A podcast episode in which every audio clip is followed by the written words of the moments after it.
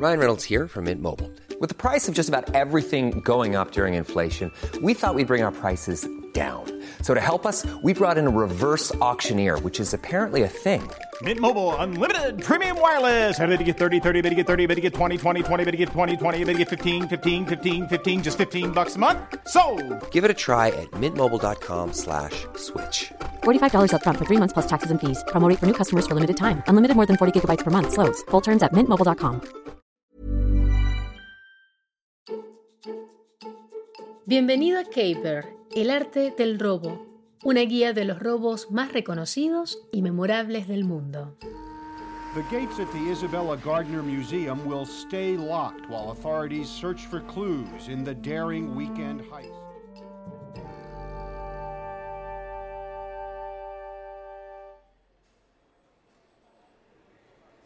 Si entras al Museo Garner de Boston hoy mismo, te llamará la atención un detalle. Tiene 13 marcos colgados que están totalmente vacíos. No es una instalación hecha por un artista contemporáneo, vale la aclaración. Esos marcos vacíos muestran el lugar que alguna vez ocuparon 13 obras maestras. Han pasado más de 30 años desde el robo al Museo Garner y hay muchas teorías sobre lo que ocurrió con las obras desaparecidas. Algunos dicen que fue un trabajo interno, o sea, pensado por el mismo personal del museo. Otros dicen que la hazaña la logró un músico que además ya había estado en prisión por robar obras de arte. Otros piensan que fue la mafia.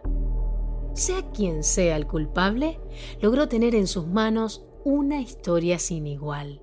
La historia del robo de obras del Museo Garner de Boston. Vayamos a marzo de 1990. Boston está en pleno auge del hip hop. El baile de Humpty está de moda. La gente hace fiestas de barrio con estéreos en la calle y cerveza por todas partes. Pero ninguna fiesta es tan grande en la ciudad como el desfile del Día de San Patricio, porque Boston tiene una comunidad irlandesa enorme.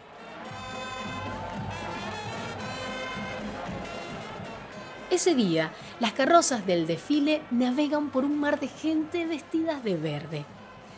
Incluso los Red Sox, el equipo de béisbol local, que siempre viste de rojo, por cierto, también lleva medias verdes para la ocasión. En medio de ese desfile, un grupo de personas desconocidas planea el robo ideal. ¿Qué sabemos de ellos? Que poseen todos los rasgos del ladrón perfecto. Son inteligentes, metódicos, pero sobre todo invisibles.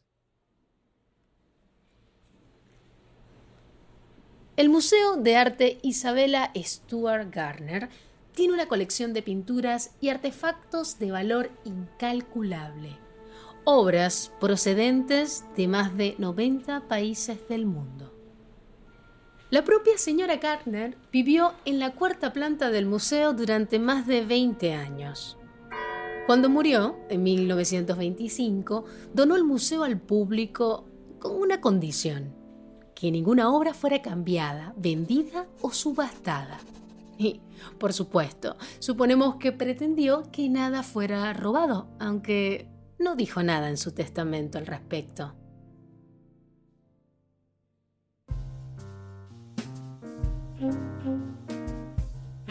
En marzo de 1990, un robo infame le quitaría 500 millones de dólares en obras de arte de su adorado museo. ¿Quién sabe cómo hubiera reaccionado en vida? Eso le importa poco a nuestros ladrones que tienen todo el plan en la cabeza.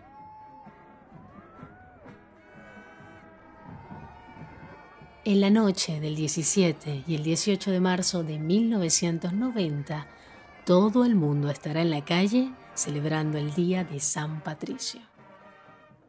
En ese enredo, nadie prestará atención alguna. Los ladrones se vestirán de policías, tocarán el timbre del museo, les dirán a los guardias que están respondiendo una llamada. Todo sonará real.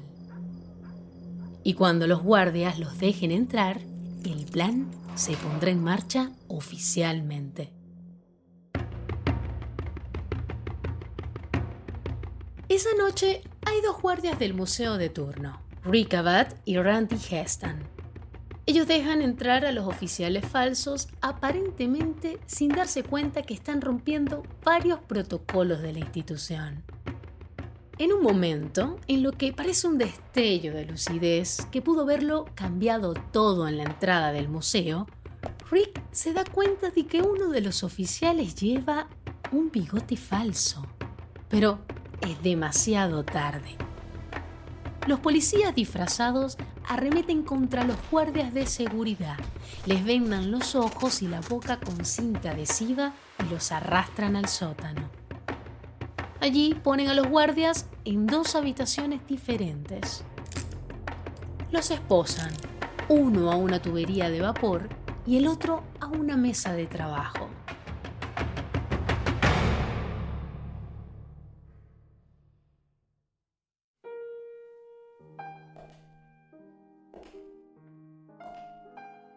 Los ladrones caminan tranquilamente hasta la sala holandesa, una sección del museo llena de obras maestras de Rembrandt, Vermeer, Manet, Miguel Ángel y Matisse. Pero el verdadero objetivo es el único paisaje marino que pintó Rembrandt, la tormenta en el mar de Galilea. Los colores retratan un cielo tormentoso y ventoso, un barco lleno de hombres que se mecen en aguas peligrosas. Un rostro mira fijamente al observador de la pintura. Es el propio Rembrandt. Los ladrones toman un cúter y despellejan ese y otro lienzo del pintor y lo sacan de sus bastidores. Después proceden a retirar una obra de Gobert Flink Luego, uno de los pocos cuadros que pintó Johannes Vermeer, El concierto. Se llevan también una vasija antigua china de bronce. Parecen dos niños en una tienda de caramelos. Ahora es momento de recorrer el museo en busca del premio más dulce. Entran en un estrecho pasillo conocido como la Galería Corta y se llevan otros cinco bocetos de Edgar Degas. Están tan seguros de que la policía no vendrá que pasan 80 minutos dando vueltas por el museo. Con 13 obras de arte encima, los ladrones finalmente dan por terminada la jornada.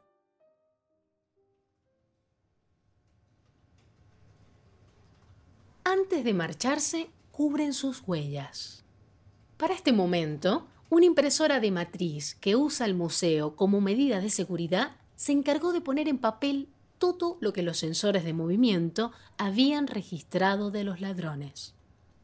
Estas impresoras son de hace mucho tiempo, entonces quizá no la recuerdes, pero básicamente presionaban cintas de tinta contra un papel para imprimir lo que se les solicitaba. Los ladrones se llevan esa página impresa, sin saber que todo lo que tienen que hacer la dirección del museo para conocer todos sus movimientos es apretar un botón. Volver a apretar un botón en la impresora. ¿Se acuerdan que tienen a unos guardias encerrados en el sótano? Van y les preguntan si están lo suficientemente cómodos. El botín es tan abundante que para cargarlo en su vehículo tienen que hacer dos viajes separados. Huyen de la escena. Nadie los ve.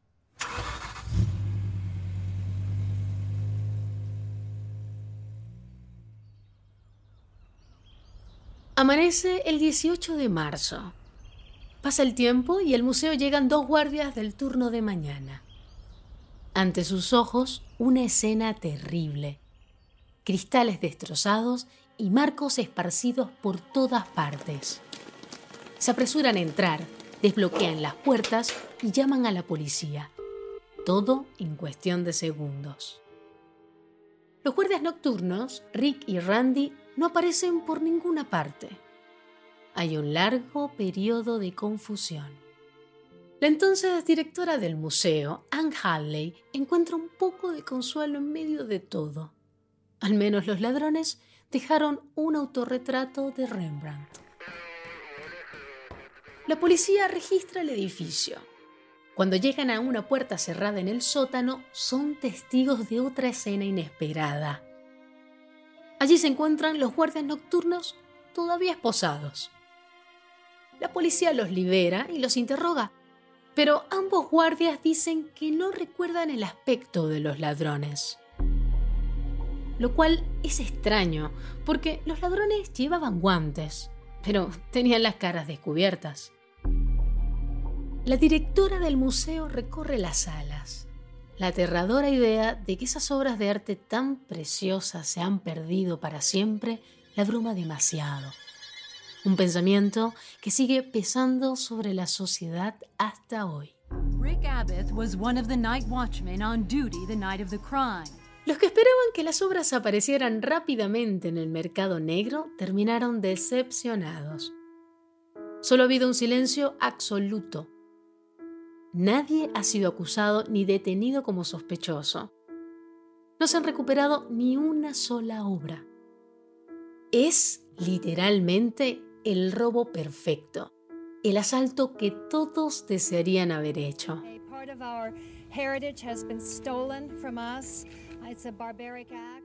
Si entras en este momento a la página web del museo, te encontrarás con un comunicado particular, uno que invita a la gente a dar cualquier información que pueda tener sobre las piezas robadas. La recompensa, nada más y nada menos que 10 millones de dólares la mayor recompensa jamás ofrecida por un museo privado.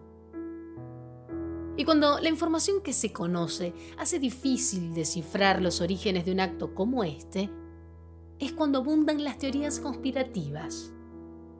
Con el tiempo, algunos atribuyeron el robo a agentes del Vaticano, a militantes del ejército republicano irlandés, a émires del Oriente Medio y a multimillonarios codiciosos y están surgiendo nuevas deducciones todo el tiempo.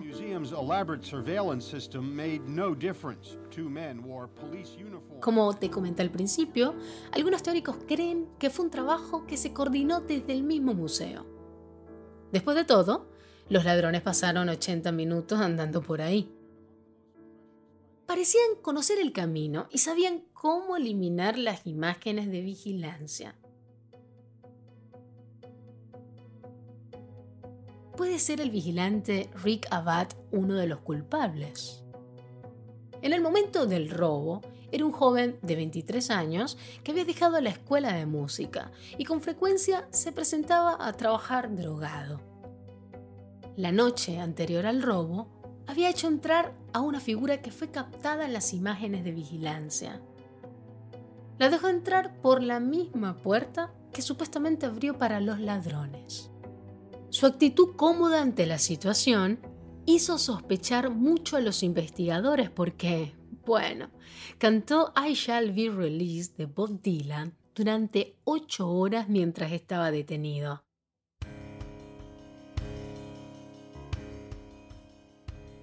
La canción se traduce a Seré liberado. También se sospechó que otro de los culpables podría ser el ladrón de arte e intérprete de rock and roll, Miles Connor, el músico que mencioné al principio. Miles ya se había robado un Rembrandt en 1975 del Museo de Bellas Artes de Boston, así que podría haberlo hecho de nuevo, ¿por qué no? Aunque admitió haber vigilado el Garner para ver si metía las manos por ahí, tenía una buena coartada estaba entre rejas por un delito no relacionado durante el robo de 1990. O quizás otros delincuentes locales famosos habían ejecutado este robo como George Reifelder y Leonard Dimuxio. El FBI ha investigado esta hipótesis a profundidad, pero ambos criminales murieron poco después de los hechos. Carmelo Merlino, socio de la mafia de Nueva Inglaterra, los conocía a ambos. Al parecer, Carmelo presumió ante unos informantes que iba a recuperar las obras de arte y a cobrar la recompensa. Las autoridades le ofrecieron clemencia si devolvía las obras de arte robadas, pero nunca pudo presentar ninguna. Murió en prisión en 2005.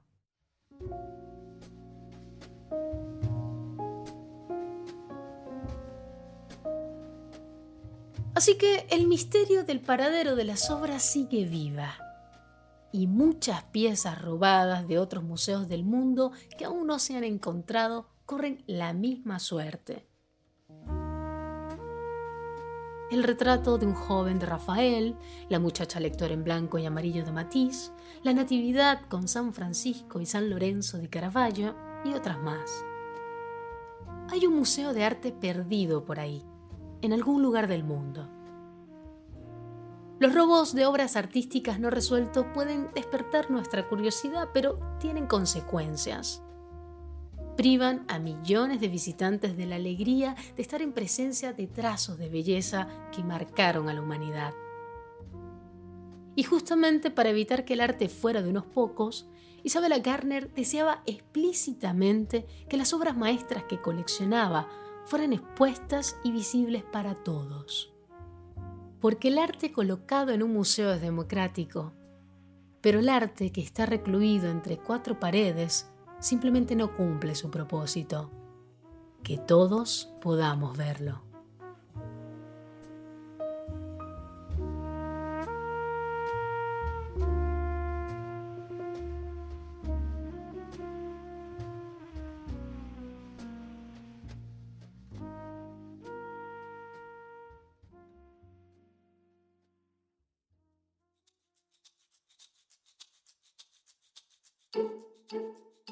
Gracias por escuchar Caper, el arte del robo. Si acabas de conocer la serie, escucha nuestros episodios anteriores, disponibles en Spotify, Apple Podcasts, Google Podcasts, Castbox y todas las plataformas de podcast. Producción y tema original por Estudio 80. Narración de Andrea García. Diseño sonoro por Kiara Santela y Luis Raúl López. Canción original de Jeremías Juárez. Productora principal, Clixia Sala. Asistente de producción, Clar Marquese y Seina Abulel Makerem. Para más información sobre Caper, una serie original de Estudio 80, visita 80studio.com y síguenos en Twitter e Instagram, arroba 80podcast. También puedes escuchar este podcast en inglés, Caper, en alemán, Caper, die Kunst der Diebe y en italiano, Caper, el arte del furto. Sigue las transcripciones en todos los idiomas en 80estudio.com.